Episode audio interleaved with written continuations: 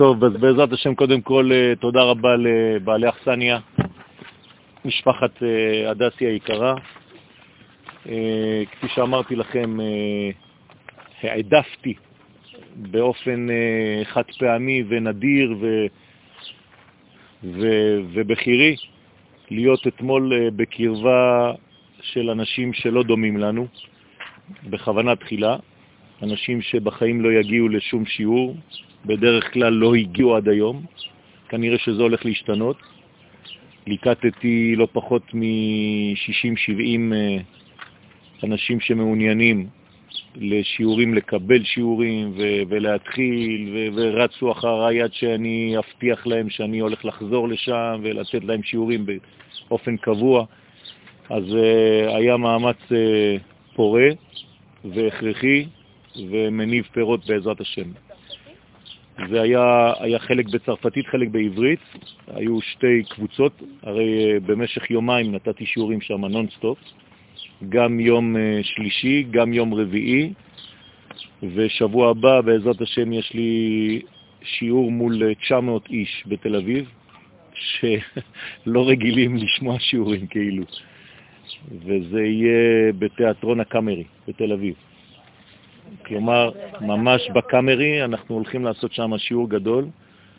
אה, עוד פעם, גם אה, מקום שבכלל איפה הוא ואיפה תורה, אבל בעזרת השם אנחנו, דברים קורים, ובגדול ובצורה יפה, בלי עין הרע. איפה אפשר לעזור?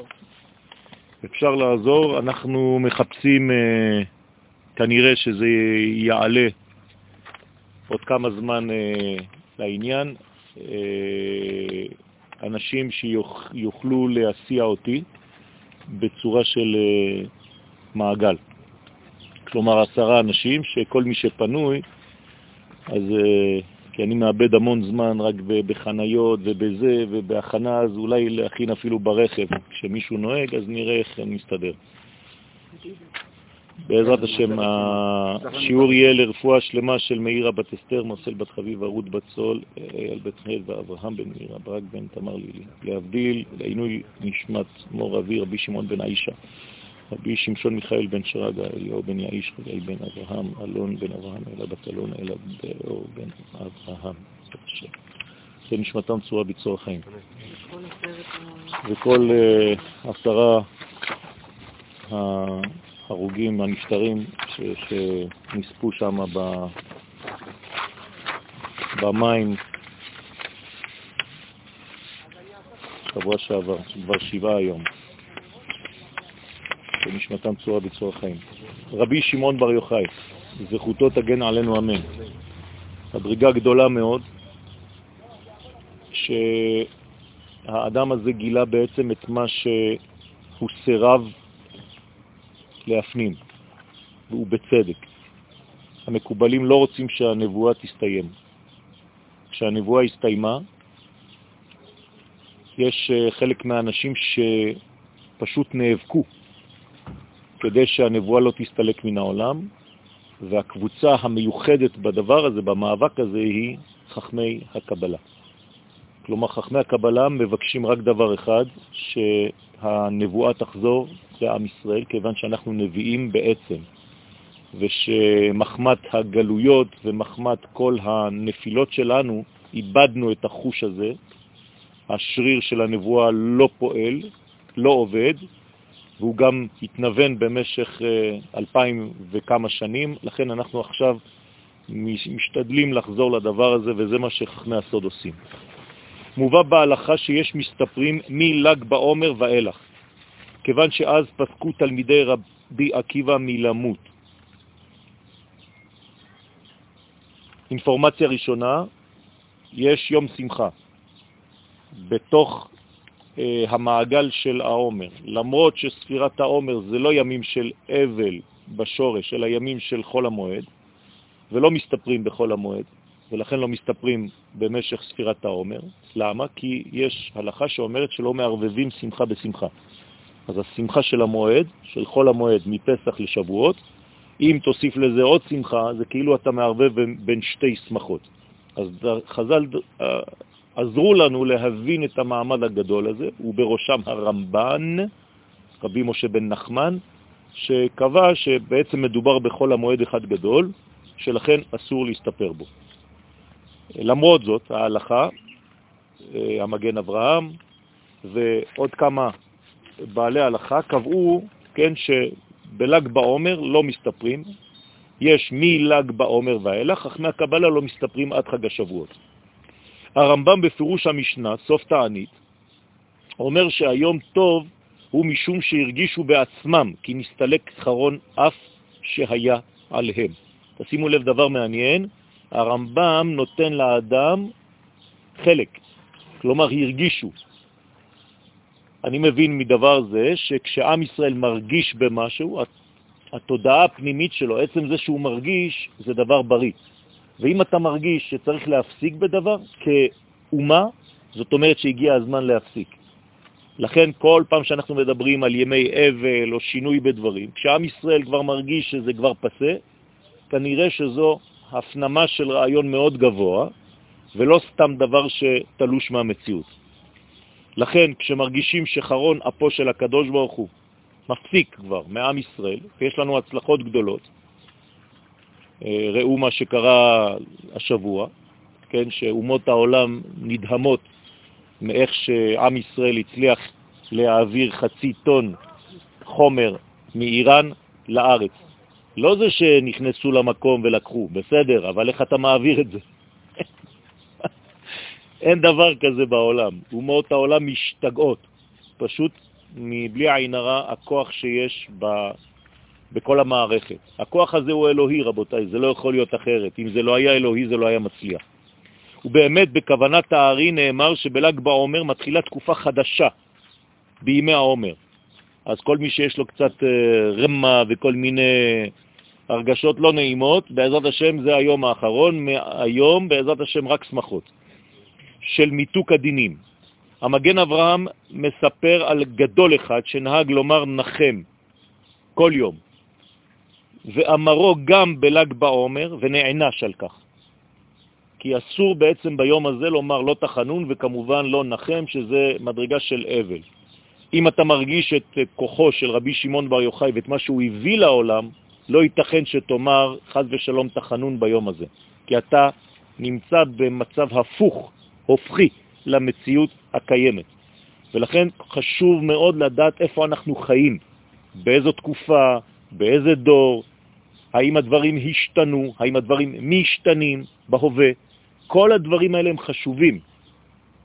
על זה נאמר בינו שנות דור ודור. אתה צריך לדעת איך הקדוש ברוך הוא מנהל את ההיסטוריה לפי הדורות. כי כל דור ודור יש לו גוון מיוחד משלו, ואסור לחשוב שאנחנו רק המשכיות בלי שום שינוי של מה שקרה עד היום. כל זה למה הוא נענש, אותו גדול? כיוון שלא הדגיש את שמחת הרשב"י ביום הזה. בערוך השולחן מובא העניין כי בו ביום יצא רשב"י מן המערה, והוא גם יום פטירתו. כל הדברים האלה הביאו למצב חדש בעולם, שהיום הזה מסוגל להפיכת מנגנון שמושך את המציאות לכיוון חידלון, קרי מוות. עצם העובדה שהתלמידים של רבי עקיבא הפסיקו מלמות, אז אפשר לומר אולי אם כבר כולם מתו, אז אין כבר מי שימות. אבל לא. יכול להיות שהיו עוד מתים, ועצם העובדה שזה נגמר היום, בל"ג בעומר, זה אומר שפשוט היום הזה שהוא חי אה, לתקופה, חי לחודש, הוא גם כן הופך את המוות לחיים, כלומר הוא מהלך היסטורי הרבה יותר גדול מרק היום הזה. מ... מהיום הזה עד חג השבועות יש לנו טוב ימים. כלומר, אנחנו הולכים לכיוון של טוב, משהו קורה במציאות, והאדם הפרטי חייב להגיע למדרגה שהוא חי את זה יחד עם מה שקורה ביקום. אם שואלים תלמיד אה, שקצת אה, מייאש אותו להיות בשיעור והוא באמצע השיעור מקשקש על המחברת וכותב למשל, אני דוד, נמצא בכיתה הזאת ומשעמם לי נורא, ומחוץ לכיתה יש אה, אה, בית ספר, מחוץ לבית ספר יש גנים, מחוץ לגנים יש עיר, מחוץ לעיר יש מדינה, מחוץ למדינה יש יקום, מחוץ ליקום יש מערכת השמש, מחוץ למערכת השמש יש וכו' וכו' וכו'. אז אנחנו אומרים הפוך. אנחנו נמצאים ביקום עצום. בתוך היקום יש מערכת, בתוך המערכת יש ויש ויש ויש, ומגיעים לאדם הפרטי. כלומר, לעולם אל תתחילו את המהלכים מהעצמיות הפרטית של האדם, אלא לראות את הדברים בגדול ולרדת עד לרזולוציה הקטנה של כל אחד ואחד. זה חשוב, וזה החידוש, אחד החידושים של תורת הסוד בחיינו, כי מי שלא לומד את הראייה הזאת, אז קשה לו בעצם לחיות גם בגמר התיקון, שאנחנו בעצם הימים האלה. כתוב בזוהר הקדוש שמי שישרוד בתקופה הזאת של אה, המשיח זה מי שיהיה מחובר לאיילה הקדושה. מה זאת אומרת? לכנסת ישראל. מי שיהיה מחובר לכנסת ישראל, זה מה שאני משתדל בסייעתא דשמיא להקנות לכם, להיות כל הזמן מחוברים לאומה ולא לעצמכם בלבד. כתוב שהוא, עליו נאמר, אשרי מי שיחיה באותו דור. מי שלא יהיה במצב הזה ויתעסק בעצמו, כתוב עליו, אוי למי שיחיה באותו דור. חז ושלום. האריזל מוסיף כי בל"ג בעומר נסמכו חמשת התלמידים החדשים של רבי עקיבא. אחרי ש-24 אלף מתו, אז uh, הוא בעצם הסמיך את החמישה החדשים, וביניהם רבי שמעון בר יוחאי, וזה היה באותו יום, בל"ג בעומר. שאלה, מדוע לא הזכירו הראשונים עניינו של ל"ג בעומר כיום שמחת רשב"י, כפי שגילה האריזל? השאלה שלי היא בעצם למה הדברים לא מופיעים, אלא בתורת הנסתר. למה זה לא כתוב בגמרא? למה זה לא כתוב בשום מקום אחר? מה, זה לא מספיק חשוב?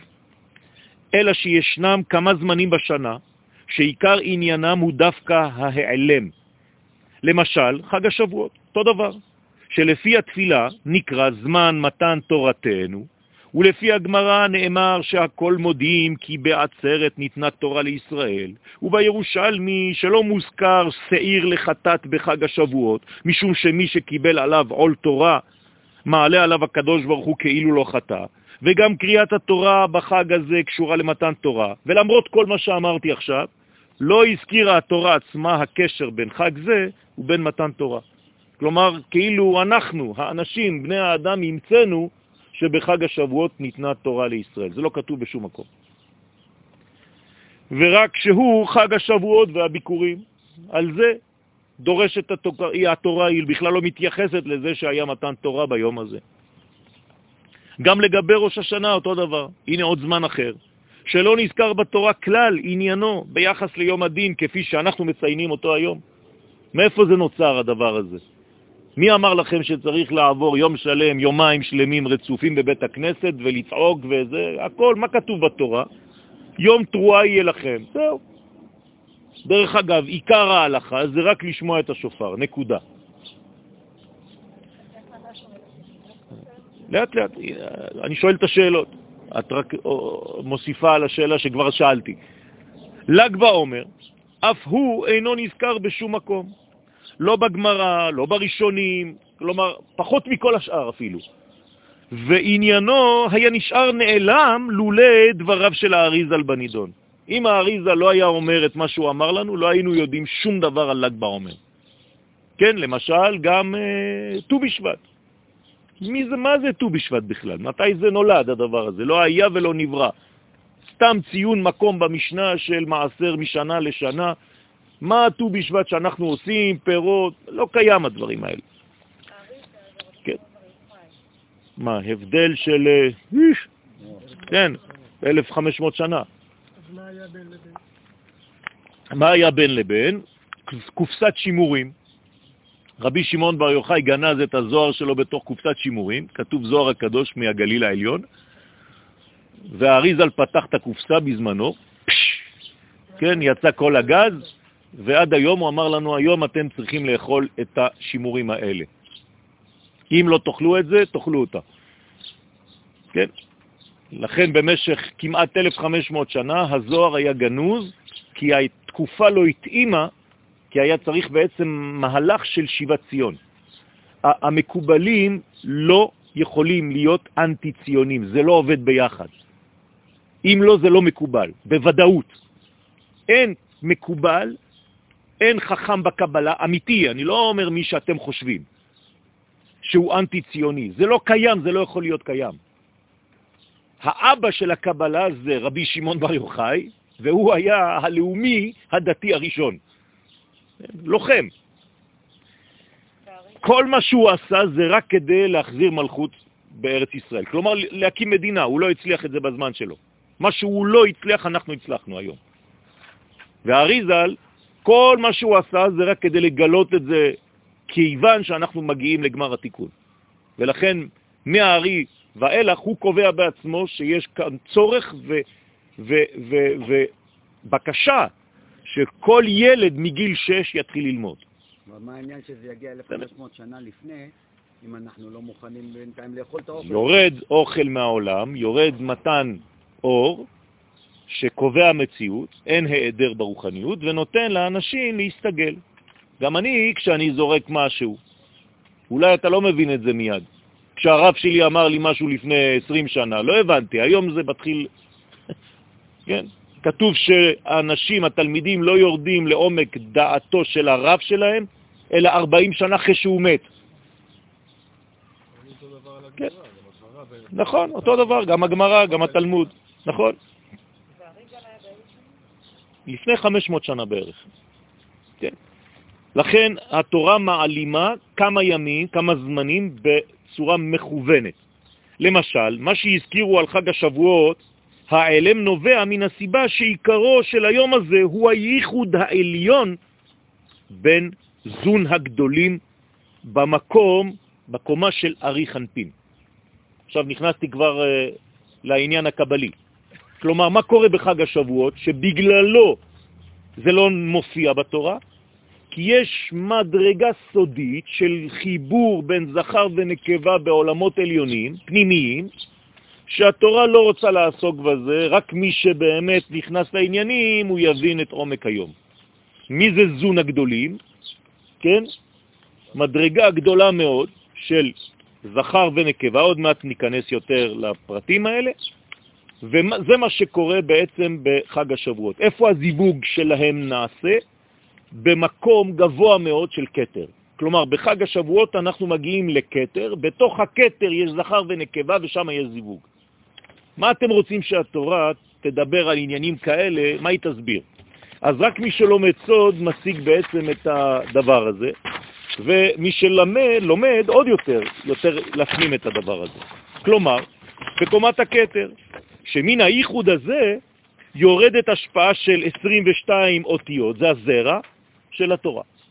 כלומר, זה מה שקורה בחג השבועות. לך תגיד את זה לאנשים, יחשבו שאתה משוגע. דרך אגב, נתתי את השיעור הזה בשנה הראשונה שהגעתי לכפר. הסתכלו עליי, אמרו לי, מי זה המשוגע הזה? כן, דבר על ייחוד בין העולמות וזרע שהקדוש ברוך הוא מכניס לתוך העולם הזה דרך 22 אותיות של לשון הקודש, שזה בעצם מתן תורה. מי שגדל רק במתן תורה, זמן מתן תורתנו, יאללה, לך תתן לי, תקנה עוגת גבינה וזהו, תן לי לשתות חלב. כן? אז קשה, אבל למה עשיתי את זה? אותה תשובה שנתתי לעוז. אני חייב להחדיר משהו, כן? אני מכניס גרעין, תן לגרעין לצמוח לאט לאט. עובדה שבלי עין הרע, אנשים באים וחוזרים, והשתבח שמו, הקדוש ברוך הוא, אתם רואים שהתורה הזאת היא המושכת יותר מכל דבר אחר, כן? לכן, לא דיברה תורה בענייני חג השבועות באופן גלוי, למרות התוצאה של מתן תורה, כי התוצאה היא חשובה מאוד, ירד לנו דבר שהוא שמימי. זה, אתם יכולים להסביר דבר כזה למישהו שלא מאמין? מה זה תורה שירדה מהשמיים? איפה זה השמיים? מי זה? מי, מי מדבר שם? יש מישהו בכלל? איך הוא נותן לנו תורה? מה זה תורה? הקדוש ברוך הוא, האין סוף ברוך הוא, הוריד לנו תורה. תגיד, אתה נורמלי? ועוד עם לוחות, חומר. מה זה חייזרים? באו בחללית? מה זה? לכן צריך להיזהר מאוד ולהבין את הדברים האלה. למרות התוצאה של מתן תורה, כפי שחז"ל הזכירו, כן, בנוסח התפילה, זמן מתן תורתנו. כך הוא במה שמתרחש ביקום בראש השנה, שיש בו בראש השנה סוד גדול, לכן התורה לא מזכירה כלום, היא רק אומרת יום תרועה או זיכרון תרועה. מה יש בראש השנה? נסירה והחזרת פרצוף לאה, פנים בפנים, שגם זה בגדר שמחה משום הייחוד העליון. ויום הדין של ראש השנה, כפי שאנחנו היום תשאל מישהו מה זה ראש השנה, יגיד לך יום הדין. הוא כולו רועד. הוא לא יודע אפילו שיש חזרה של מדרגה שנקראת לאה, עולם גנוז וסתום, פנים אל פנים מול הקדוש ברוך הוא. מה זה אומר? אני רק רואה שאומרים לי שהם דנים אותי. כולי ברעדה. איננו אלא בעקבות הצורך בהפלת תרדמה על הזכר. אז למה קוראים לזה יום הדין? כי המנגנון שהביא להעברה מאחור לפנים מחייב לפני זה הפלת דורמיטה. וכשיש הפלת דורמיטה, תסלחו לי, כן, אני חייב להשתמש במונחים, אנחנו בל"ג בעומר, אם לא היום, אז מתי? כן, אז הפלת הדורמיטה הזאת זה הכרח לפני המצב של מעבר פנים בפנים. שהוא סוד האלם. לכן לפני כל מימד גדול במציאות, לפני שמשהו גדול קורה בעולם, יש מדרגה של כאילו הכל נסתם, הכל נעלם, וחושך גדול בא לעולם רגע לפני האור הגדול. אז אל תפחדו מזה. כן, אנחנו עוד מעט מציינים שבוע הבא גם את ההילולה של הרמח"ל, בעזרת השם, יסוד שביסוד, וגם שם אנחנו נראה שהרמח"ל קבע לנו במציאות שיש מצב כזה שהקדוש ברוך הוא סוגר את כל התריסים הקטנים לפני שהוא מזיז את כל התריס. אתם זוכרים את התריסים הישנים? כן. אז סוגרים את הכל לפני שפותחים את התריס הגדול. ומי שלא מבין, הוא אומר, רגע, אתה עושה לי חושך. הוא אומר לי, עוד שנייה, אני אעשה לך אור גדול. לכן שהוא סוד ההלם, ולכן בחרה התורה שלא לגלות את עניינו של היום הזה. אני מנסה להסביר לכם למה התורה לא עוסקת בימים המיוחדים האלה בצורה גלויה. כלומר, מי בעצם מביא את הדברים לאור? רק חכמי הקבלה, שהם יודעים מה קורה בגנוז. מי שלא מבין מה קורה, אז התורה, אם תקרא רק תורה, אז אתה לא תעשה כלום, כי אתה לא יודע בכלל מה קורה ביקום באותם זמנים. כלומר, אתם מבינים שהלימוד הזה מקנה לי ידע על היקום, על הקוסמוס, על כל הכוחות שישנם ביום. כן, ולא רק זה, הוא אומר לי שיש ימים שאם אני מתחיל בהם דברים מסוימים, זה לא יעבוד, פשוט לא יעבוד. וחבל להתאמץ בזה. ואני חווה את זה כל שנה מחדש, רבותיי. לפני שלוש שנים הבן שלי התחתן, שישה חודשים לפני החתונה, הוא אומר לי, קבענו להתחתן בתאריך כך וכך. אמרתי לו, לא, תזיז את זה למחרת. לפני, סליחה, יום קודם. אומר לי, מה, כבר זה, סגרנו? אמרתי לו, לא סגרת כלום, תעביר את זה. אומר לי, למה? אמרתי לו, כי האריזל אמר. אז תעשה טובה, תקשיב לאבא שלך. כן, טוב, שישה חודשים, מקשיב לאבא שלו, מעביר את היום לפני, חתונה, הכל ברוך השם. נגמר החתונה, למחרת הכל פקוק, היה שלג בכל הארץ, הכל סגור, סגרו את האולמות. הסתכל עליי, אומר לי, מה זה? אמרתי לו, זה ארי הקדוש, אתה מאמין או שאתה לא מאמין? על אותה בחינה נראה שיש להתייחס ליום ההילולה של הרשב"י, שאי אפשר לגלות את השמחה משום עומקו של הזמן. אז ברוך השם, הקדוש ברוך הוא נתן לנו אפשרות לעסוק בעומק הזה. אז למה לברוח מזה? הזוהר הקדוש הפליג במעלתו של רשב"י על גילוי סתרי התורה בעולם ועל העובדה שהוא אשר פתח את שערי החוכמה בתורת הסוד.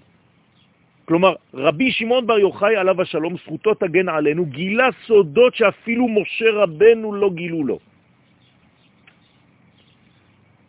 בחיים לא היה דבר כזה. מאיפה זה בא? למה הוא זכה להיות מעביר לכתב את כל הדברים שהיו מקובלים גם לפניו, אבל אף אחד לא ניסח את זה. הוא זכה. אמנם יש להבין, החידוש בזה, כי קודם רשב"י, בזמן שבית המקדש קיים, מצינו בדברי, בדברי התנאים ז"ל, ובספר אותיות דרבי עקיבא, ובספר הבהיר, ובפרקי החלות, שהיה בעולם שפע של סודות. בית מקדש זה לא סתם בניין, זה סודות שיורדים לעולם נון-סטופ. וכדברי המגיד מקוזניץ, זכותו יגן לו על אמן, שיום אחד גילה לו גלגול נשמה מימי החורבן, התגלה לו, שאפילו קטן שבאותו דור של היה בית המקדש, ידע במעשה מרכבה יותר מן הגדול של בדורו של המגיד. כלומר, אומר לו, מה אתם חושבים שאתם? כשהיה בית מקדש קיים, כולם ידעו מה זה מעשה מרכבה. אתה יודע מה זה מעשה מרכבה? כן, המרכבה שהכי אתה מכיר זה אולי אה, מרכבה 4. אה, כן. או של אה, סר מוזס, כן? אז זאת אומרת שהיו דורות שזה היה קיים. ובהכרח לומר שהאור הגדול שהיה אז בעולם נבע מכוחו של הבית על ידי אור השכינה במקדש עליו. עליו נאמר, כי מציון תצא תורה. כי אור המקדש היה המשך למתן תורה מסיני. כבר למדנו את זה. אתם זוכרים שהאור של התורה יצא מבין שני הקרובים, והיה נשמע למי שנכנס לקודש הקודשים.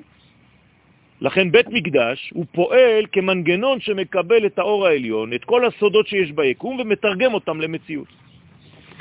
אך לאחר מכן, כשחרב הבית, נסתמו הצינורות הללו והתנגזו בדמותו של רבי שמעון בר יוחאי. כלומר, מה זה רבי שמעון בר יוחאי? בית מקדש בדמות אדם.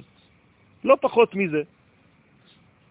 כלומר שאחר החורבן רשב"י זכה להיות הצינור המרכזי לגילוי המוחין בעולם. הוא בעצם הפך לבית מקדש אנושי. אתם מבינים מה, מה הולך פה, עם, עם מי יש לנו עסק? אז לאט לאט. הזוהר הקדוש, חלק ב', דף ל"ח, מגלה כי רשב"י הוא מי שפתח את האינדר הזה דחוכמתה בעולם. כלומר, הדלתות שהיו נעולות מבריאת העולם עד דורו של רבי שמעון בר יוחאי, והוא עצמו, הכל היה סתום והוא פתח את הדלתות האלה, של כל הסודות של היקום. למה? למה? כי זה, זאת תורת הגאולה. רבותיי, זאת תורת הגאולה. בלי התורה הזאת אין גאולה. שתבינו, זה לא שהיום החליטו אנשים לפתוח, היום אין לך שיעור בלי זוהר, נכון? אין, תפתחו מה שאתם רוצים, רדיו, טלוויזיה, הכל, זה מה שמושך נוהרים לשיעורים האלה. שהיה בית מדרש, הסודות האלה היו סודות או גלויים? יפה מאוד, שאלה נכונה ומצוינת ובמקומה. כל דבר הוא סוד ביחס לזמן שלו.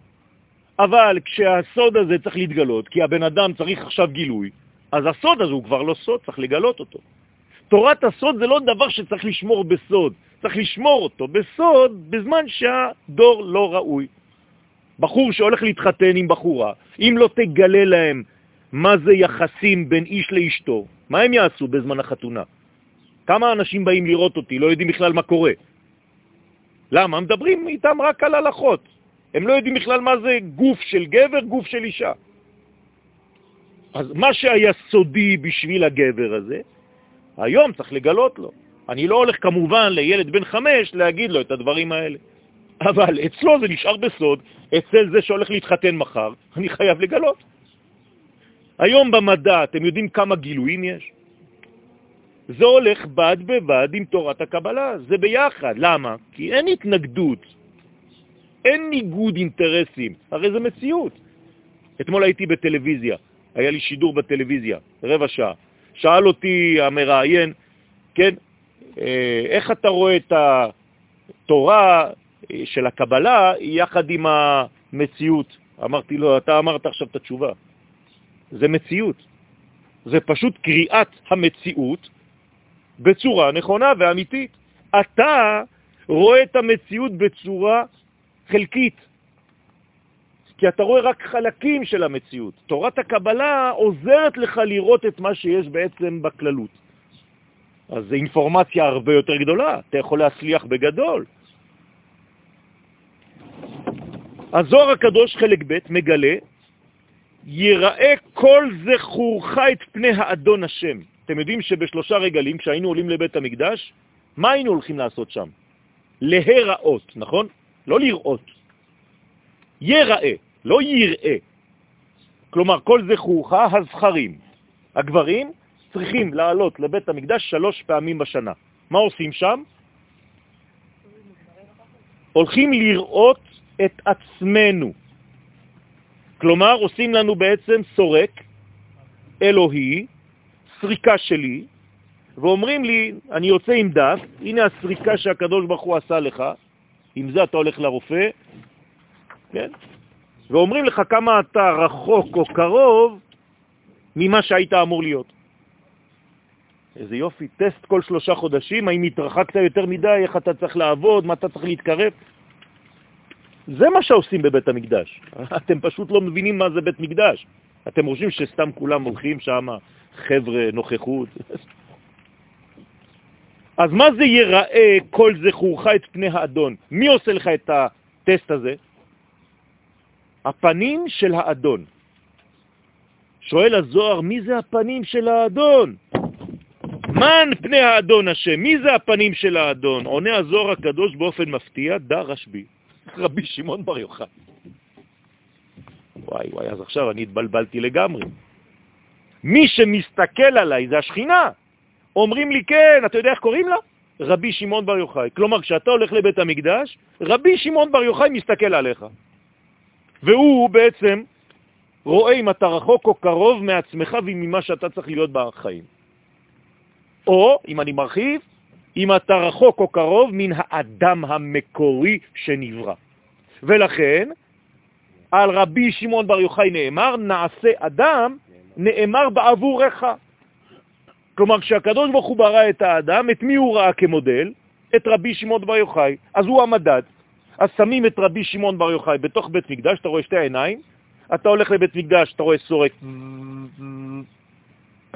לפי המדד של האדם האמיתי. הוא האדם האמיתי ואתה מפלסטיק. כן, תלוי איפה אתה, רחוק או קרוב ממה שקרוי אדם. אז כמה אנחנו רחוקים מהרשב"י? או כמה אנחנו קרובים מהרשב"י? כי הרשב"י זה השכינה. אז אני מרחיב את השאלה. כמה אני רחוק מהשכינה, כמה השכינה רחוקה ממני, או כמה אני קרוב. אם אני רוצה להיות קרוב, אני צריך להיות קרוב לרשב"י. הרשב"י כתב לי בדיוק איפה הוא נמצא. אז איפה אני ואיפה הוא?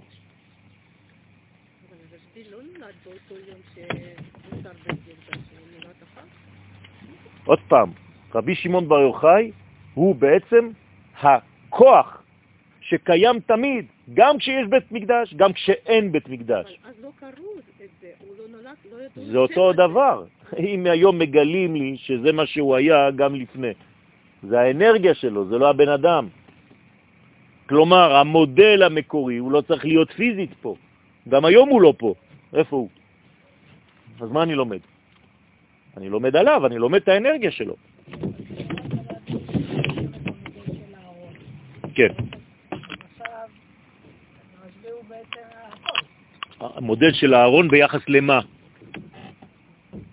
לכהנים. יפה. רבי שמעון בר יוחאי הוא לא כהן, אז זה ביחס לאנושות. זה משהו אחר. כן, כן, משה רבנו. באור החמה, זה זוהר של רבי משה קורדוברו, עליו השלום, דף קס"ג עמוד ב', כתוב שם, כי הצדיקים נקראים אנפי דשכינתה. כלומר, הוא מסביר לנו למה, כי כל צדיק נקרא הפנים של השכינה. כלומר, כשאתה מסתכל על צדיק בעיניים, את מה אתה רואה? את השכינה. אתה לא רואה את הפנים של הצדיק, כיוון שהשכינה פשוט מתלבשת בצדיקים כדי להתפשט בעולם הזה. לפי זה, המצווה היא לעלות אל המקדש שלוש פעמים בשנה כדי להיראות מול פני השכינה. כלומר, כדי להיבדק רק ביחס למדד המקורי. אתה לא יכול לבדוק אם המדד הוא לא מקורי. אתה תבדוק לפי זיוף, אין דבר כזה. אתם יודעים שיש מקום אחד בעולם שבו יש מטר אמיתי. אתם יודעים את זה? כל הסרגלים שמוכרים לכם, הם נמדדים לפי המטר הזה שנמצא באוסלו, בתוך בונקר, שיום אחד החליטו שזה מטר, וכל המטרים בעולם זה רק לפי המטר הזה. בסדר? ככה זה. בכל דבר, משקלות, אותו דבר. אז יש לנו מודל בסיסי של אדם, רבי שמעון בר יוחאי. גם הוא בתוך בונקר וככל שאני מתקרב למעמד שלו, אני יותר אדם. ככל שאני מתרחק ממנו, אני הופך להיות סתם דם. חסר א'. עוד פעם, אותה שאלה. אמרתי, זה אנרגיה, זה כוח, זה ביטוי של דבר שהוא קם, קיים ביקום. רק שכשהוא מתבטא ומתגלה, אז קל לי יותר לראות. אבל לפני זה היו רבי שמעון בר יוחאי בצורות אחרות. למשל, בית מקדש עצמו. אז לא שאלו כל כך כמו שאנחנו, נכון? אז לא. אז לא שאלו כל כך, לא ביררו כמו שאנחנו עכשיו. ביררו, אבל בצורה יותר כללית. כן, אנחנו יותר אה, אה, מדענים. נכון, כי היום המדע הוא יותר מתעסק בפרט. הוא מתחיל מהתוצאות ומחפש סיבות. שם זה אחד מהחידושים של הקבלה, זה שמתחיל בסיבה ומגיע לתוצאות. זה עולם הפוך. ולכן כל המדע של היום, כל מי שעוסק בכל מיני דברים, בכל מיני ריפויים, בכל מיני, זה דברים שהם נכונים להיום. יכול להיות שעוד שנה, שנתיים יגידו שכל זה סתם אה, שטויות, שהכל סכנה. למה? כי זה לא מעוגן בקודש. דבר אחד לא יכול להשתנות בחיים, אם יש לך מעגן של קודש, שם אתה לא יכול ללכת ואל תפחד מזה. אם זה עוגן של קודש, אתה יכול להתקדם. אנפה, אפיים, ערך אפיים, כן? אז זה נקרא, ויפח באפיו נשמת חיים באפיו. אז אנפה זה פנים, זה עיר אנפין, כן? בעברית מודרנית זה האף. אבל האף הוא חלק מה, מהגילוי הגדול מאוד. אתם יודעים שבגמרא למשל, אם רוצים לראות בן אדם מת, והאף שלו למשל חתוך, אי אפשר לזהות אותו. מזהים מת לא לפי העיניים, אלא לפי האף. אם האף שלו חז ושלום הלך או בתאונה או השם ישמור, אז אי אפשר לזהות את המת הזה. אז יש כל מיני דינים. האף הוא בעצם נותן לי מדד של האדם. אל תסתכלו אחד על השני, אבל לפי האף של כל אחד אני יכול לדעת איפה הוא נמצא בחיים. מה, מה הוא עושה פה? בסדר? לא. אם לא, האף יתחיל להתרחב. המפגש עם הקודש ברמה זו מחייב. הוא מעצים את כל הסטיות, ואורו מגלה את כל הכתמים שיש לנקות. כלומר, לפי המדד הזה, אני רואה כמה אני דפוק או כמה אני בסדר. כלומר, יש אנשים שחוזרים מבית המקדש, או שהם הבינו את המסר ואז הם חוזרים בשמחה, למרות כל הפגמים, או שהם סתם אה, באגו, אז הם אומרים, וואי, וואי, וואי, איזה עבודה, נמאס לי, אני מיואש. אבל זה לא נכון להיות ככה, להפך. יפה, אבל זה, זה, זה מדכא. יש כוח מדכא בדבר הזה, אבל זה רק שלב ראשון. אתה צריך לצאת משם מחוזק. גם אם בהתחלה אתה יוצא מהשיעור, הסברתי לכם, סיפרתי לכם פעם שכשיצאתי מהשיעור הראשון שלי במכון מאיר, בכיתי במשך שעתיים ברכב, אחרי השיעור. ואמרתי לקדוש ברוך הוא, איפה אני, איפה שמת אותי ליד כל הגדולים האלה? מה זה, מה זה התורה הזאת? למה בחיים לא שמעתי את זה? כן? אז כמעט, וכשנהגתי הייתי עושה ככה, רק להיכנס באיזה קיר עם ההגה. לא, אל תתאבד, תעבוד. בעזרת השם הקדוש ברוך הוא יחזיר אותך. עצם זה שאתה משתוקק לזה, אתה תגיע לזה. לפי זה רשב"י פועל בעולם הזה כמו השכינה בעצמה.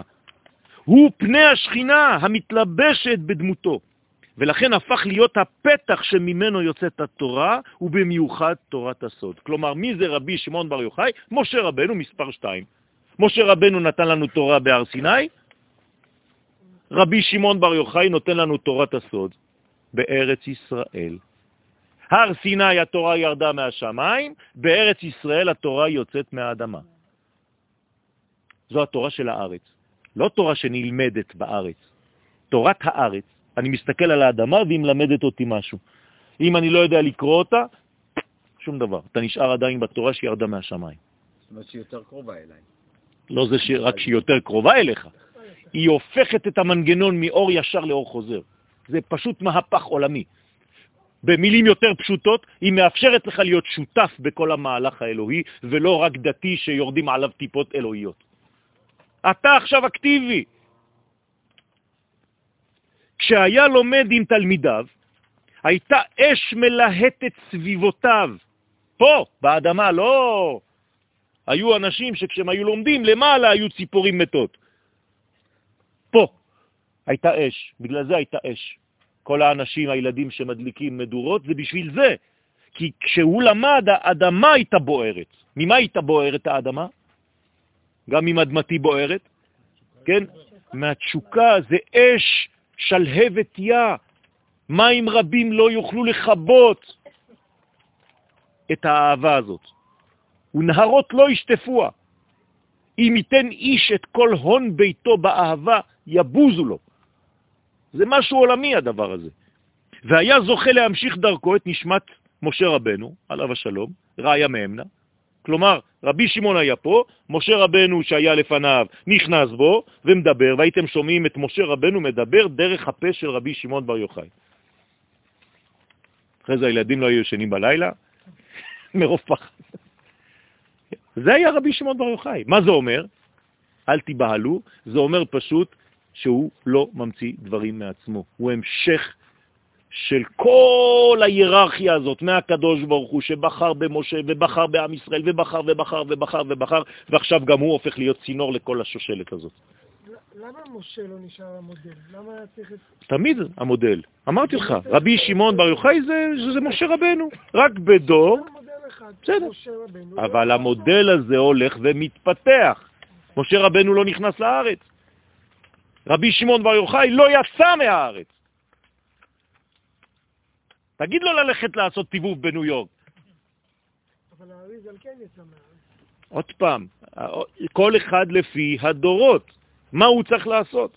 אז הוא היה במצרים, הארי הקדוש, שם הוא קיבל את המסרים הגדולים של הקבלה, ומיד הוא עלה לארץ. לכן, כיוון שהיה ממשיכו בעולם בסגנון החדש של תורת הקבלה. מעלתו של רשב"י זהה למעלת המקדש, זה כבר הבנו קצת, אלא שזו בבחינת עולם וזו בבחינת נפש. תלמידיו נהגו לקרוא לו שבת.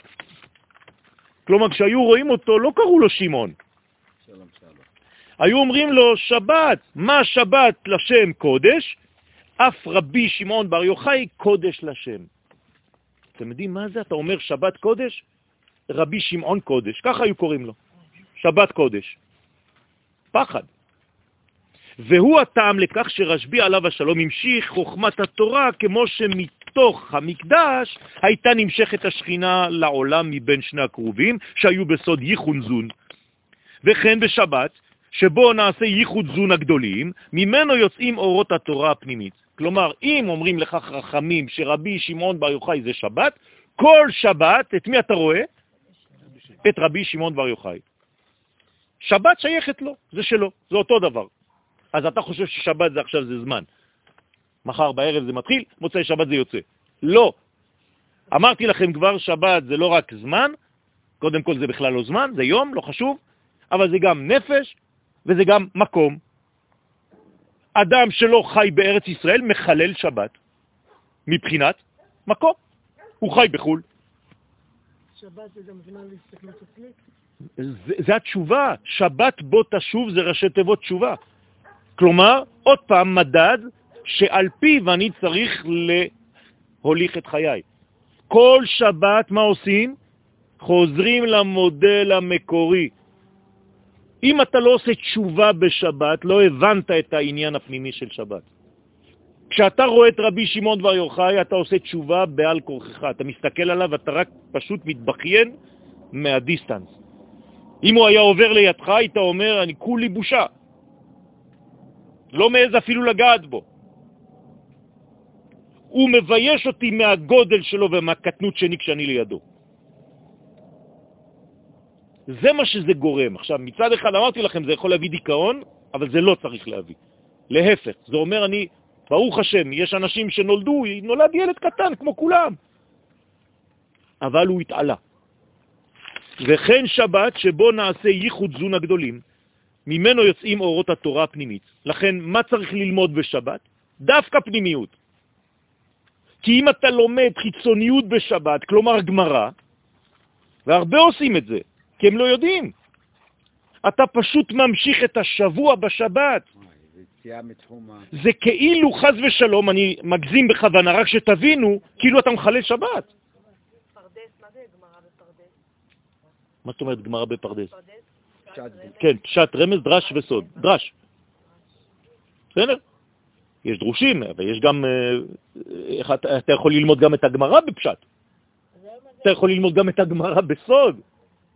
אתה יכול להביא גמרא בשבת, אבל תלמד אותה על פי הסוד, על פי התוכן הפנימי שלה. אם לא, אתם מבינים שחילול שבת זה, זה הרבה יותר עמוק ממה שאתם חושבים?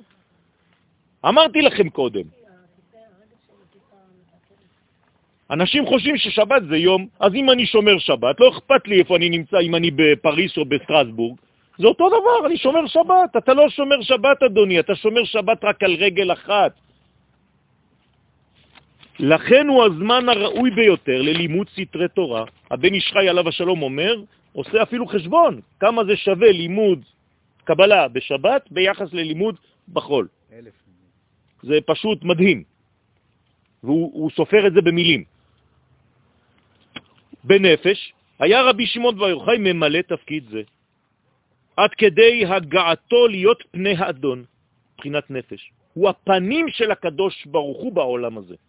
כלומר, אם הייתם נותנים תיאור לקדוש ברוך הוא בעולם הזה, שזה אסור, זה היה רבי שמעון בר יוחאי. כלומר, הופעתה של המלכות כשהיא בייחוד עם זעירנפין בעלה, לא כשהיא לבד, כי כשהמלכות לבד היא בדיכאון, כשהיא דלה וענייה, וכשהיא מחוברת עם בעלה היא בשמחה גדולה. רבי שמעון בר יוחאי היה תמיד בזיווג הזה, ומגלה את האישה השמחה שהיא מאושרת עם בעלה. ואין לה אף פעם שום חיסרון ממנו. אף פעם לא מתלוננת, אף פעם לא תתלונן. כי הם תמיד בזיווג והיא מחוברת אליו, חבל על הזמן. גם אם הוא גר במערה. עכשיו, איך זה, לא, אל תפסיקו עם המערות האלה. המערות האלה זה לא אידיאל. הוא פשוט ברח לשם כיוון שהוא רצה להקים מדינה ודחו אותו. אז הוא ברח למערה. אל תהפכו את הבריחה לאיזה מין אידיאליזציה. זה כמו אלה שיצאו לגלות ונשארו שם. גלות זה זמן שזרקו אותנו מפה, כי לא היינו בסדר. מה אתה מקים בית כנסת וישיבה שם? תחזור. והפירות שיצאו מרשבי הם רזי התורה הנעלמים. זה, זה הזיווג הזה מוליד פירות, שזה סודות התורה, שהתחדשו בדורו עבור הגאולה האחרונה. כמובן שזה יעבור אחרי זה דרך הבעל שם טוב, זכותו תגן עלינו אמן, שהוא אחרי זה ינחיל את זה לכל הצאצאים הבאים אחריו בתורת החסידות, הקשורה לארץ ישראל. אתם זוכרים את, ה, את החידוש הגדול של הרב קוק שאימא שלו הייתה חבדניקית, והוא בעצמו היה מתפלל בבית כנסת חב"ד בחוץ לארץ, לפני שהוא עלה לארץ. וכשהוא עלה לארץ בא התלמיד שלו שחיפש רב, הנזיר, רבי דוד חי הכהן, ואמר, אני רוצה לחפש רב גדול. כשהוא שמע את הרב קוק מדבר, הוא אמר לו, מה בינך לבין תורת חב"ד? זה אותו דבר נראה לי. ענה לו הרב קוק, אני בונה אומה. מה זה אומר? שכל תורת החסידות שלפניו עסקה בפרטים דווקא, בנפש הפרטית. עכשיו אני הבאתי משהו חדש לעולם, אני עוסק בכלל. ובאומה בארצה. לכן החסידות מתאימה יותר למצב גלותי, ותורת ארץ ישראל זה חידוש, זה להפתחת את החסידות הזאת ולשלב אותה בתוך תורת הקבלה, בתוך ארץ ישראל. דרשו ברמז, שמעון בר יוחאי, גמטריה שבת. זה לא סתם. 702. 702, 7 ועוד 2, 9. 9 זה בחינת אמת. כלומר, זה האיש האמיתי. וההידרזותה, מה זה הידרזותה? חיבור קטן, לא הרבה תלמידים. מובא ביטוי של רשב"י. תראו מה הוא אומר, הוא בעצמו. פתח רבי שמעון ואמר, אני לדודי ועליי תשוקתו. על מי הוא דורש את זה? על עצמו. הוא אומר, אני, זה המלכות, קוראים לה אני, אני שייך לקדוש ברוך הוא, ועליי תשוקתו. כלומר, הקדוש ברוך הוא כל הזמן רוצה להיות איתי. הוא משתוקק להיות איתי. כי אני שכינה. כל יומין דהתקטרנה בהי אלמה, אני מתרגם לכם את זה, כל הימים בהם התקשרתי לעולם, בעולם הזה, בחד קטירה התקטר נבה, בקודשה בריחו. מה שהדאיג אותי זה להיות קשור כל הזמן רק לדבר אחד, לקדוש ברוך הוא. ובגין כך, ובשביל זה, השתה עכשיו, ועלה את תשוקתו. הקדוש ברוך הוא רק משתוקק לבן אדם כמוני, לכן הוא אוהב אותי. אין לי פחד. דהו וכל סייעתא קדישא דילה, כלומר, הקדוש ברוך הוא וכל המלאכים העליוניים איתו, עטו למשמע בחד והמילים דסתימים. הם באים לשמוע אותי נותן שיעור תורה. איך בן אדם יכול להגיע? אתם אומרים בטח איזה גאוותן? לא, אמיתי. לכן אמרתי לפניכם, אמת. כשזה אמת, אל תפחד. רבי שמעון בר יוחאי אומר, גם הקדוש ברוך הוא בא לשמוע את השיעורים שלי. למה? כי הוא שמח, כי סוף סוף יש בן אדם בעולם הזה שיש לו אומץ לגלות את הדברים, גם אם זה דורך על ביצים. וכשתראו אנשים שיש להם את האומץ הזה, תזהו אותם, כי הם זוהרים.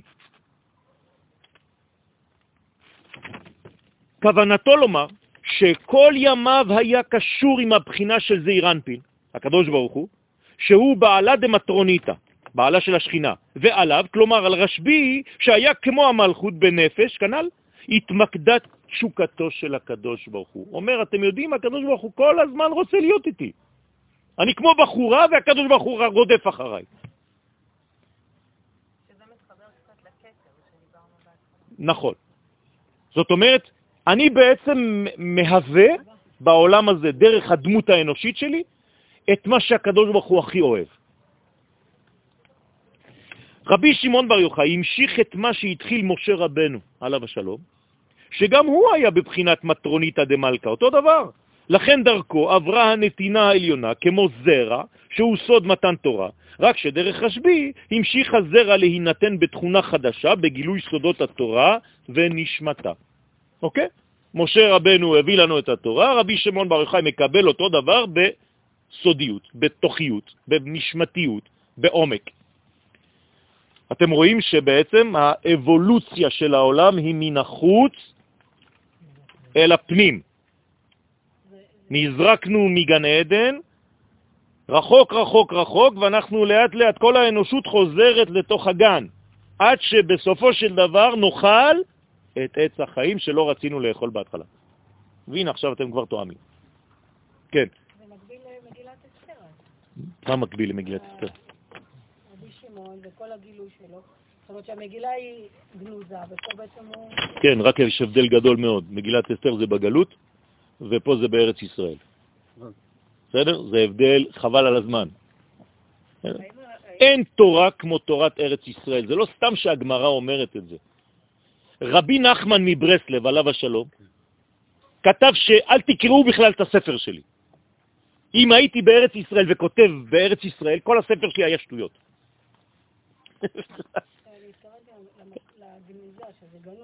בסדר, אבל זה לא אותו דבר בכלל. למשל, התורה בעצמה, כל התורה, בראשית, שמות ויקרא, במדבר, הקדוש ברוך הוא אומר תבטלו.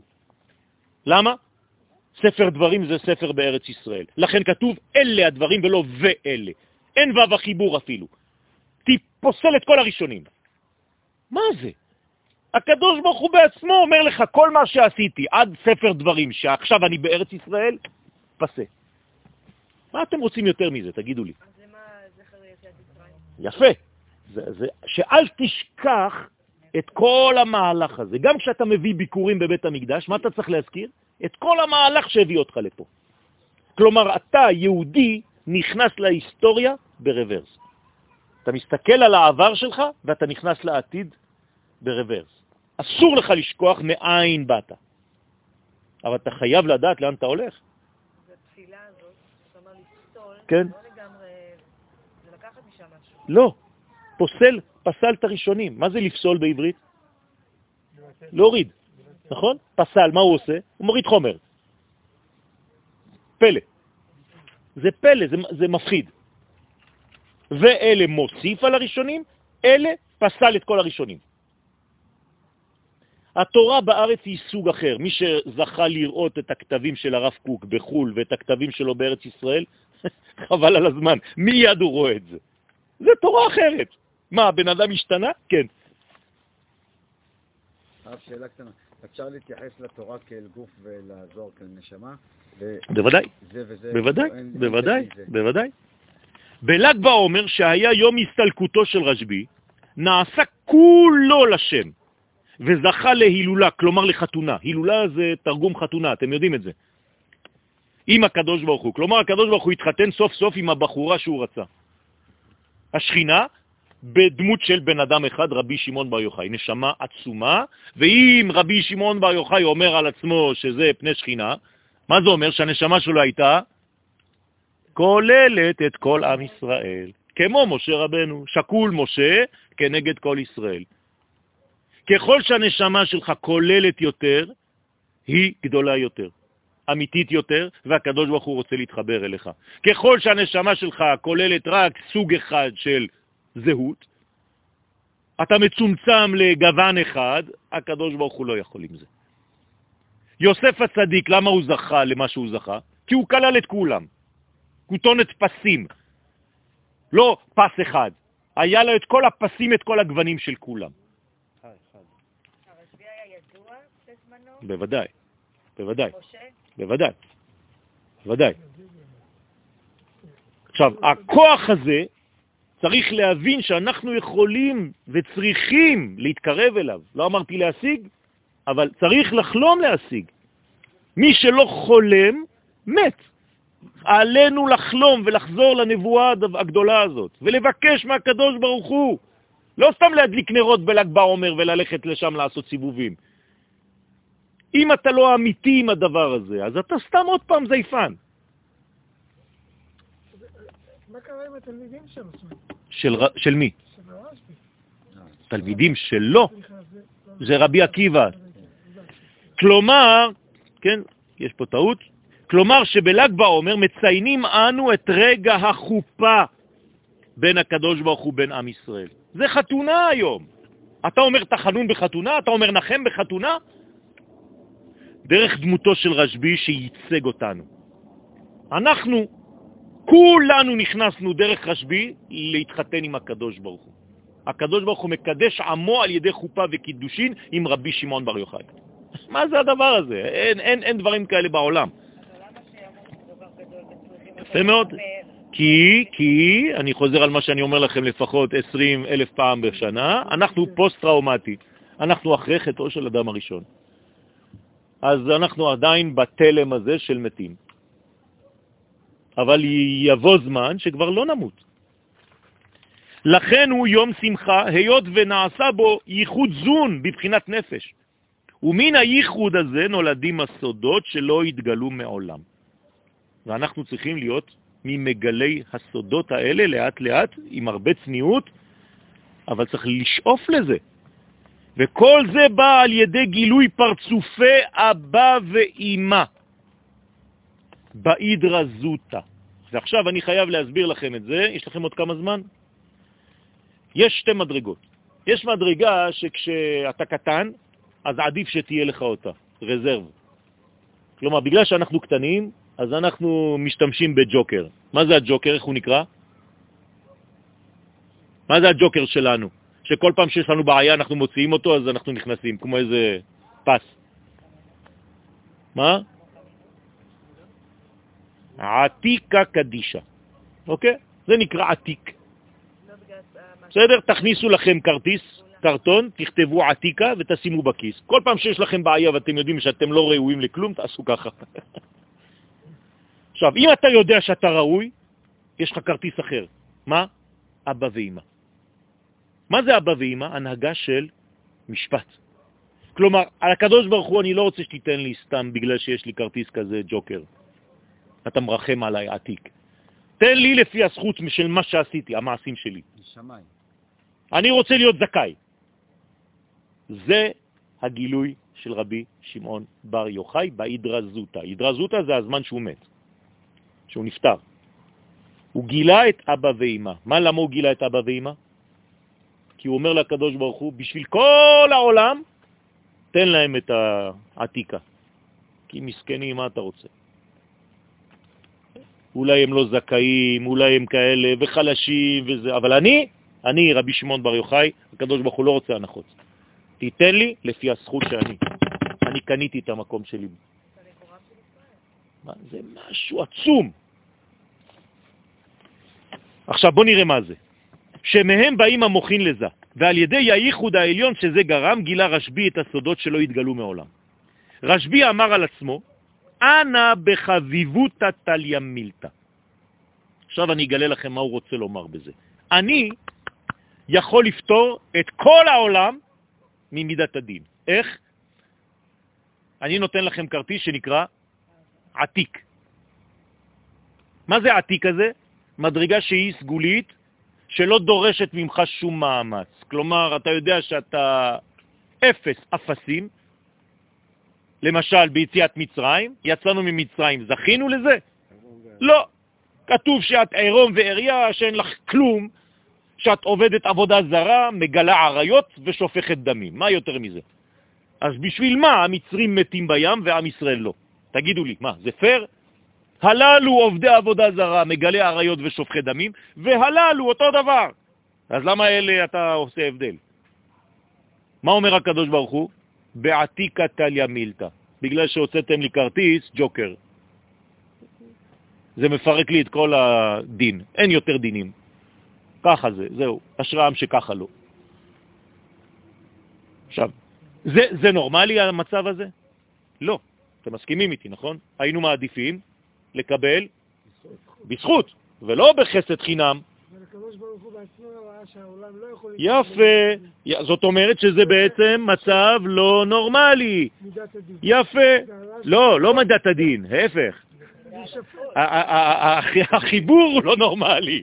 כי אם הקדוש ברוך הוא ברא את העולם במידת הדין, זאת אומרת שזה מה שהוא רצה. אז למה הוא שיתף? כי הוא ראה שהעולם לא מצליח. עכשיו, מי עושה את התיקון הזה? רבי שמעון בר יוחאי. אומר לו, אני, תחזיר אותי למצב הראשוני כמו שאתה רצית לברוא את העולם במידת הדין, אני שם. יש לך אומץ להגיד דבר כזה? אתם מבינים מה זה המעלה של הבן אדם הזה? אני לא רוצה שתעשה לי חינם והנחות כמו ששיתפת את מידת הרחמים. זה תעשה בשביל עם ישראל. אני אישית מחמיר על עצמי. אני רוצה שתשפוט אותי לפי מה שעשיתי בעולם הזה. זכאי, זכאי, לא זכאי, אני משלם. אין לי מפחד. לא מפחד. פלא, כן. אם אני אדבר כמוך, אף אחד לא ישמע איתו. נכון. למה? למה? כלומר, יציאת מצרים היא מצב לא נורמלי. זה בושה. יציאת מצרים זה מצב שמבייש את עם ישראל. לכן כתוב לא יאמר עוד. אנחנו לא נזכיר אפילו את יציאת מצרים. אפילו חכמים שואלים עד מתי נזכיר יציאת מצרים, וכי מזכירים יציאת מצרים לעתיד לבוא? שואלת הגמרא. למה? כי חכמים מתביישים, הם אומרים, תשמע, זה בושה כל הזמן להגיד את זה. משה גם ביקש את מידת הרחמים. בוודאי, כי הוא משתווה לעולם שנמצא עם כל הנפילות. אבל הוא בשביל עצמו לא יעשה את זה. אני לא אבוא להגיד לך, שוקי יקר שלי, אם אתה לא קונה בשר מהאטליז הזה, אני לא אוכל אצלך. אבל אצלי בבית יש בשר אחר. משה כן ביקש רחמים על עצמו כדי להיכנס לארץ. לא, זה לא רחמים. זה לא רחמים. זה לא רחמים. אעברנה ואראה. זה לא הקדוש ברוך הוא תרחם עליי ותעשה לי משהו. תתפלל, תתפלל. אתה מתפלל, זה מאמץ. זה לא עניין שתיתן לי חינם. להפך, שתפילתך צריכה להיות תחנונים. אז... זה רחמים. לא. זה אני... כשאני מתחנן למישהו, אני מבקש ממנו... תלוי איך אתה אומר את זה. אתה יכול להגיד לו, שוקי, נכון, כשהיית צריך אותי, הייתי פה? אז מגיע לי, נכון? אבל אם לא מגיע לי כלום, זה, זה, זה נקרא, זה חלק מה, מה, מהעסקה. אבל אם לא... אתה לא יכול לתת לי שום דבר כי באמת לא עשיתי כלום, אז הכל זה רק, אה, אולי אני אמצא חן בעיניך, תעשה טובה, נו, תעשה טובה. כן? אומר רבי שמעון בר יוחאי, אני לא יכול להחמיר על עם ישראל, אני מחמיר על עצמי. כלומר שהיה מצד האהבה, אלא שלפי האריזה הוא היה דווקא מצד הגבורה בגדלות. אז איך זה מסתדר? אז עכשיו כבר עניתי לכם, הסברתי לכם, אבל בואו נראה את זה, איך שניסחתי את זה בסייעתא דשמיא. אלא שהאהבה חייבת להיות מלווה בגבורות, כדי שלא יהיו עליה מקטרגים ויבטלו אותה. אדם שאוהב ואין לו שמירה ואין לו מידות לאהבה שלו, האהבה שלו לא טובה. כל פעם שאתם אוהבים משהו, אתם צריכים להיות כמו אש, כי זה שומר. אם האהבה שלך זה כזה חנונה, כולם חמודים, הכל טוב, זה, זה לא טוב. אתה בסוף עושה שטויות. אתה הולך להציל אויבים שלך. עם דגל האהבה. אל תגרשו אותנו מפה, בבקשה. כן? ואחרי זה אתה בונה גם אה, כל מיני שטויות של, של אה, ליטוף קולקטיבי.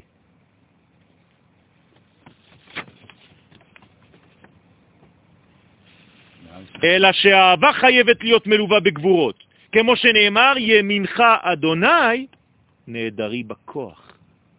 דווקא הימין, שזה חסד, חייב שיהיה בכוח. כלומר שלמרות היותו מצד הגבורות, משום שורש נשמתו, רבי שמעון בר יוחאי, עלה במשך חייו להשגת החסדים. על מי? על עם ישראל. פירוש. ועכשיו אנחנו נכנסים לקבלה, זה יהיה קצת אולי יותר מסובך, אבל בגלל שהסברתי לכם את זה, אני אעשה את זה מהר. בהידרא זוטה שמופיעה בזוהר הקדוש בפרשת האזינו, תשימו לב למה זה גם מופיע בזוהר בפרשת האזינו.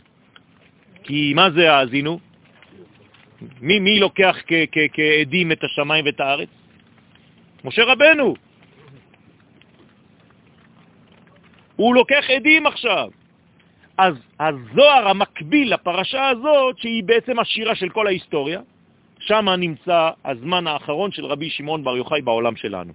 אמר רשב"י ביום פטירתו שהוא לא בא לעולם, אלא כדי לגלות את מה שנאמר בהידרה הזאת, הקטנה.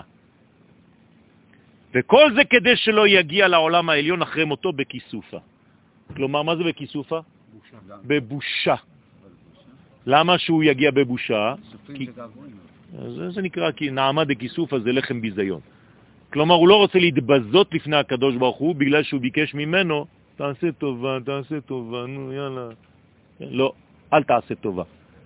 אני רוצה שתשפוט אותי לפי מה שעשיתי. וואי, וואי, וואי, וואי. כלומר, שבהידרה רבה, בהידרה הראשונה, הוא עסק בפרצופי עתיק, זעיר ומלכות בלבד. עכשיו אתם מבינים? למה הוא עסק בעתיק? כי זה היה בשביל מי הידרה רבה? בשביל הרבה, בשביל כולם. מה זה הידרה זוטה? קטן, רק בשבילי והכי קרובים אליי. כלומר, אם אני מדבר על עם ישראל, באיזו קומה אני עוסק? עתיק. אם אני אדבר על עצמי, באיזה קומה אני עוסק? אבא ואמא. ולא עסק בפרצופי אבא ואמא כשהוא דיבר על עם ישראל. כדי להבין את החילוק בין שתי העידות, צריך להזכיר מה שמובא בכוונות שביעי של פסח.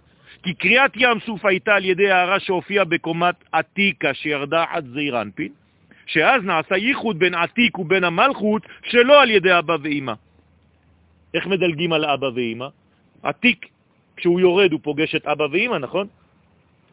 יריב, נכון? כשעתיק יורד הוא פוגש באבא ואמא, וזה עובר דרכה, ואבא ואמא מעביר לזעיר אנפין, אז איך בקריאת ים סוף דילגו על אבא ואמא? איך? איך דילגו על זה? משה מבקש מה? מה? הקדוש ברוך הוא, כשהוא מביא אור מהעתיק הזה, שזה הג'וקר, אל תשכחו, כשזה יורד, זה מתלבש בידיים, ובידיים זה אבא ואימא. אבא ואימא זה הידיים של המדרגה הגבוהה. אז מה צריך לעשות? להרים את הידיים. אם אתה מרים את הידיים, אתה כאילו מדלג על המדרגה של אבא ואמא ואתה ישר הולך להעתיק. הבנתם? בואו אני אסביר לכם.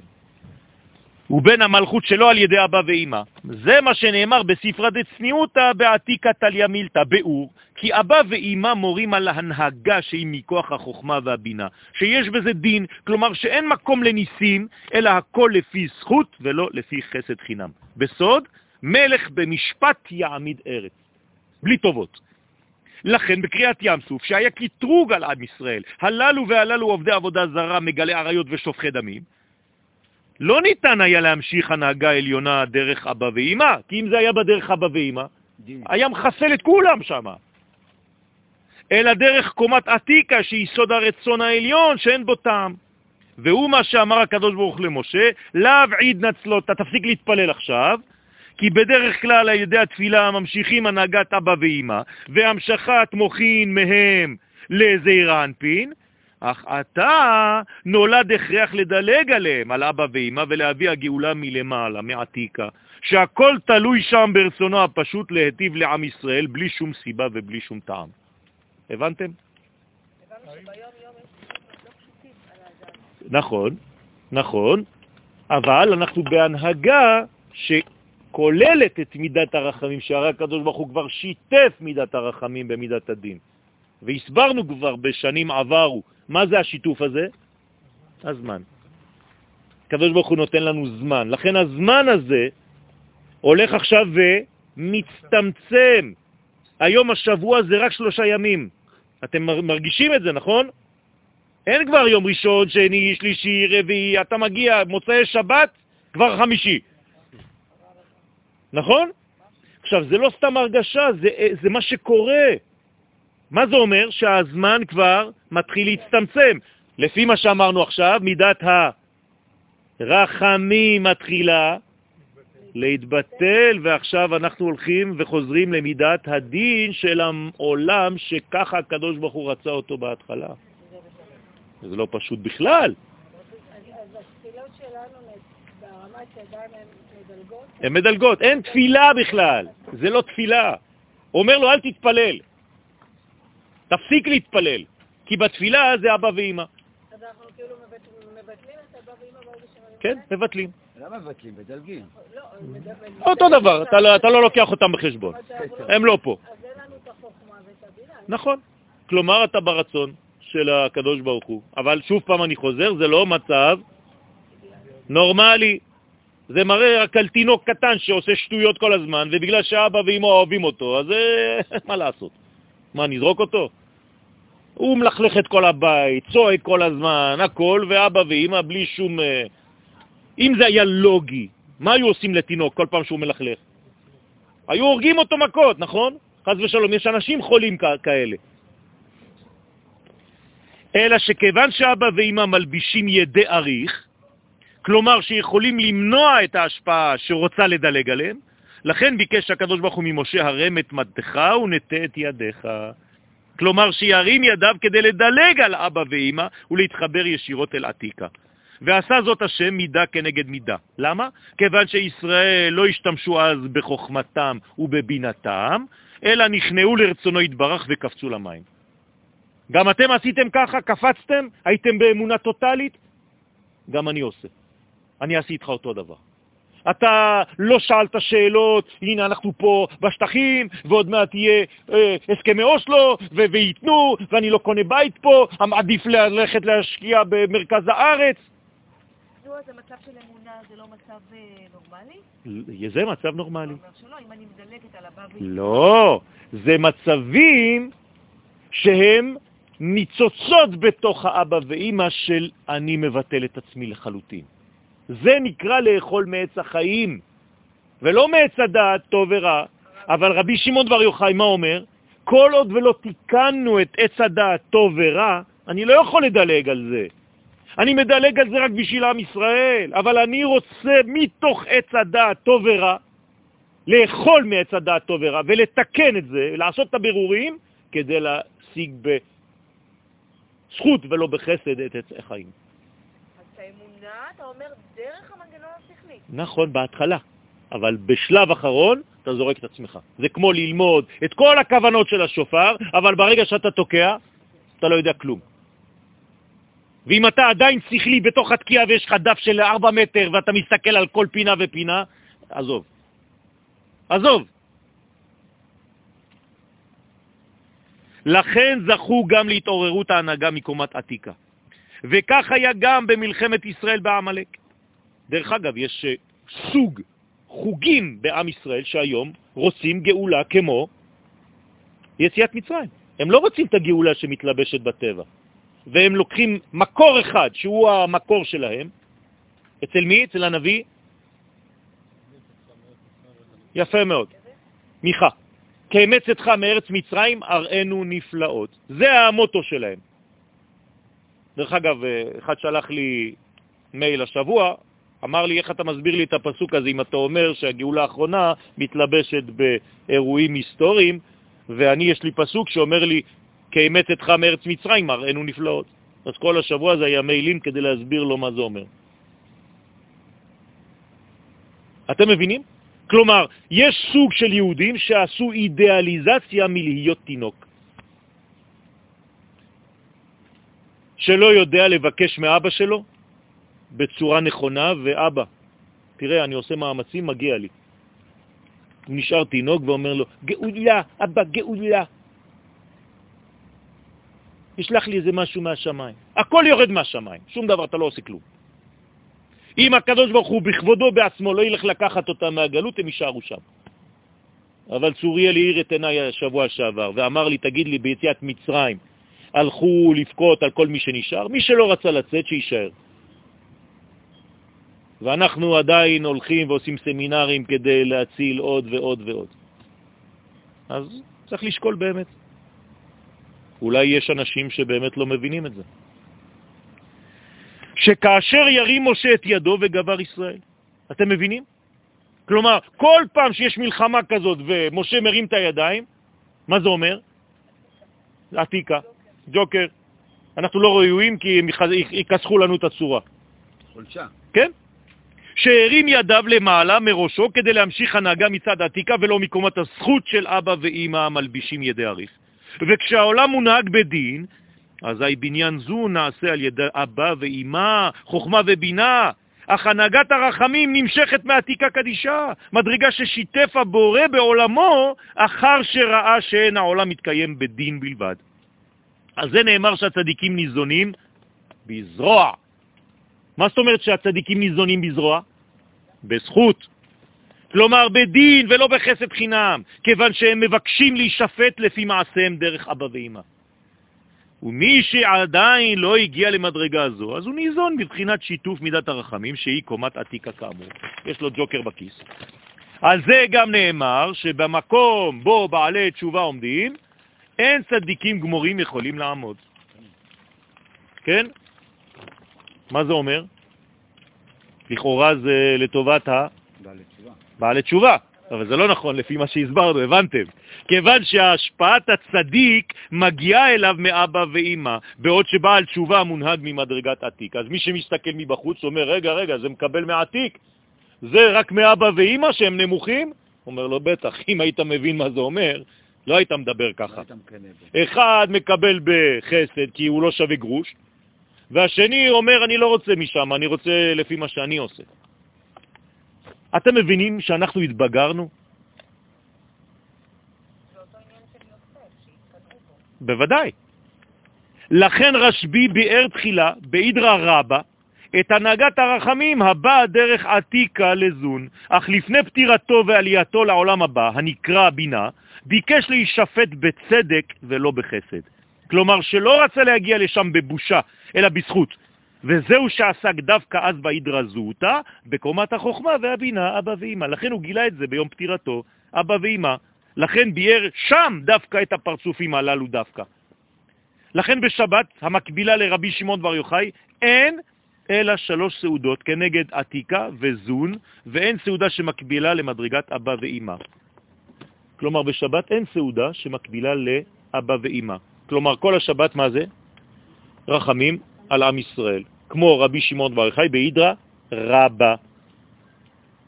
ערב שבת, הסעודה שלכם זה המלכות, שבת בבוקר עתיק, סעודה שלישית, זה אירנפין.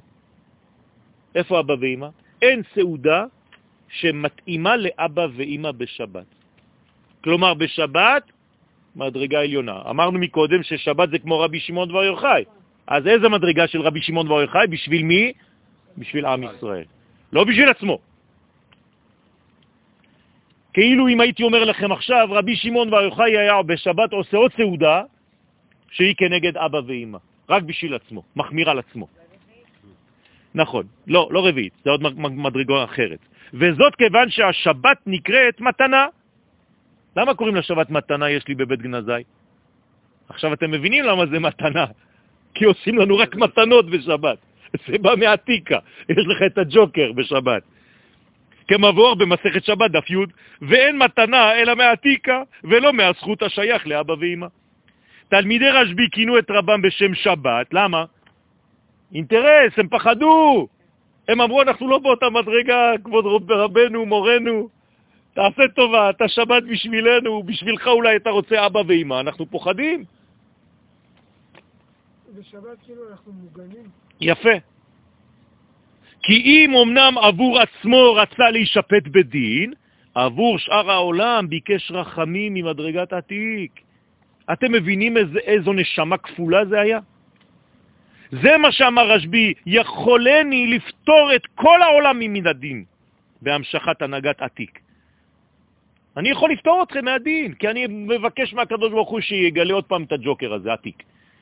כל האמור עד כה נרמז בפסוק, איש אמו ואביו תיראו, ואת שבתותי תשמורו. אז עכשיו אני אחדש לכם. כלומר, מי שירא מהנהגת אבא ואמא, שהיא מידת, מידת המשפט, העצה עבורו היא את שבתותי תשמורו. תשמור שבת, יש לך ג'וקר של עתיק, שמשם תהיה הנהגה עבורו ברחמים ולא בדין. הבנתם? בקשתו של רשב"י להיכנס לעולם הבא בדין ולא בחסד, נבעה מהבנת שורש הבריאה שהייתה במידת הדין.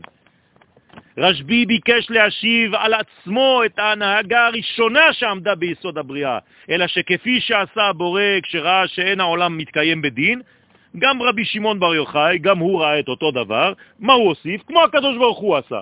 הוסיף רחמים על כולם, כמו שהקדוש ברוך הוא הוסיף רחמים בעולם, דרך גילוי מדרגת עתיקה כאמור. והוא הסיפור המובא בגמרא, שראה זקן אחד שרץ לכבוד שבת עם שני הדסים, אתם זוכרים? שהדבר הזכיר לרשב"י את הנהגת שיתוף הרחמים. רצה להרוג אותו, לשרוף אותו, בסוף מה אמר? עזוב, לא, אי אפשר. באנו, יצאנו מהמערה הפעם כי הבנו את הסוד הזה. הבן אדם הזה מסכן הולך למות. עכשיו הוא רץ לכבוד שבת. מה הוא רץ בעצם להשיג? מה את הכרטיס הזה? מסכן, היה חסר לו הג'וקר. עכשיו רבי יוצא, רבי שמעון יוצא מהמערה, רואה אחד כזה, מה עושה לו? שורף אותו! הוא אומר לו, עכשיו אני לא יכול לשרוף אותו, למה זה באמת מגיע לו רחמים, מסכן. הוא רץ לקבל את הג'וקר של עתיק יומין. הרשב"י הוא כאילו מעל השבת? בוודאי. הוא, הוא, הוא, הש... זה לא שהוא מעל השבת מבחינה מיקומית. יפה מאוד, יפה מאוד. הוא בעצמו כבר שם. בשביל עם ישראל. הם קראו לו שבת. הוא לא אמר, הנה שבת הגיע כשהוא מגיע. הם קוראים לו שבת, מבחינה אינטרסנטית. כלומר, תציל אותנו, כי אנחנו לא ראויים להישפט לפי הדין האלוהי. אללה יסתר, אף אחד לא יישאר פה. אז בשבילנו אתה שבת, תגן עלינו. הבנת?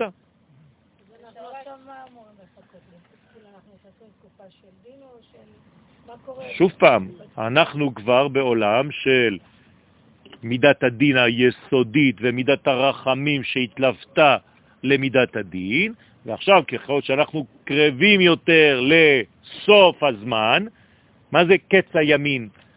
זה סוף הזמן. מה זה סוף הזמן? סוף הרחמים. לכן אנחנו מתקרבים יותר לדין המקורי של העולם כפי שהקדוש ברוך הוא רצה אותו. ועכשיו צריך להיות הרבה יותר חזקים. אי אפשר כבר ג'וקר, להפעיל ג'וקרים. נכון, נכון, נכון. לכן, הזוהר הקדוש מגלה כי המאמר נעשה אדם, עכשיו תבינו את המאמר, גם חידוש, האמרו כן, אמרו אבא ואימא. א- אמר אבא לאימא. כלומר, האבא אמר לאימא, בוא נעשה אדם, כי כולם פוחדים מאיתנו, חוץ מהבן אדם הזה. הוא לבד מסוגל להגיד, אבא ואימא זה בשבילי, אני רוצה מידת הדין. אז נעשה אדם, מי אמר למי? האבא אמר לאמא, בוא נעשה אחד כזה רק בשבילנו, כל השאר יפחדו מאיתנו. ועל רשב"י נאמר, נעשה אדם, נאמר בעבורך. כלומר, רק אתה מסוגל להנהגה בזכות ולא בחסד. כלומר, הנהגה מצד אבא ואמא. אך העולם אינו הגיע למעלתך. לכן רבים עשו, רצו לעשות כמו רבי שמעון בר יוחאי, ולא עלתה בידם. עכשיו אתם מבינים מה זה עלתה בידם. כן, כן. אבל בצורה לא נכונה. נכון, נכון. כן, כי זה היה, המהלך היה, לא היה בריא. כן? כן, נכון, נכון, נכון. אני, אני כבר יכול לצאת מתחום שבת. נכון. לכן הדבר נאמר בעבורך, דייקה, רק בעבורך. נמשכת אשריך שמן ששון מחבריך, כי שמן זה חוכמה, זה אבא. כידוע, וששון זה בינה, זה אימא.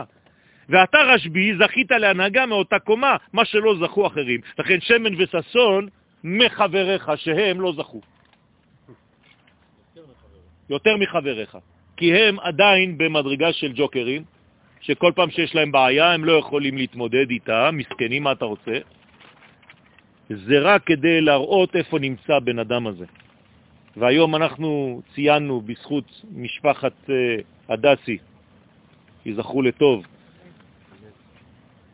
את הדבר הזה, ושוב פעם אני מבקש מחילה כי הייתי חייב להיות שם עם אנשים שהם לא שומרי תורה ומצוות, זה היה חשוב בשבילי לעשות את זה, מהלך הפוך, וברוך השם, הזכות של מי שהגיע לשיעור, להקשיב ולשמוע דברים, אני חושב שיש הרבה חידושים פה, באמת, וזה צריך להעמיק בדבר הזה, איפה אנחנו נמצאים בדור שלנו ואיך אני רוצה, האם אני רוצה להישאר ילד קטן, או שאני רוצה קצת לגדול. אז כמובן אני, אני לא משחק, כי אני לא ברמה של רבי שמעון, אני לא אומר לקדוש ברוך הוא, אני, אני, אני, אבל יש לי געגוע להיות במדרגה הזאת. אני, יש לי שאיפה להיות במדרגה הזאת, להגיע למקום הראוי לי, בגלל שאני זכיתי בו, לא בגלל שמישהו עשה לי טובה. כמו שאומרים על ארץ ישראל, עדיף לאכול פה פיתה עם זית, מאשר לחיות ולאכול כמו מלך בסן דייגו. אני רק לא מבין, אבל השבת היא חלק, חלק מהבריאה. מתנה, מתנה, מתנה, אז אנחנו לא צריכים מתנה. מה זה מתנה? בגאולה אנחנו לא צריכים את השבת. יום שכולו שבת. אז מה זה אומר? לפי מה שאמרתי? גם השבוע. לא, כן, בסדר, אבל מה זה אומר? שכולו יהיה רחמים, לפי מה שאני אומר, אז זה סותר את כל מה שאמרתי עכשיו. אז מה זה יום שכולו שבת? יפה מאוד. יום שכולו כמו הרשב"י, שיודע לוותר לאח... לאחרים, אבל על עצמו הוא מקפיד. ומי זה הוא ואחרים בגאולה? עם ישראל ואומות העולם. אומות העולם, השבת תהיה בשבילם. ואנחנו נהיה כמו הרשב"י, נעלה למדרגה. והרשב"י, מה הוא יהפוך להיות? בלק פנתר.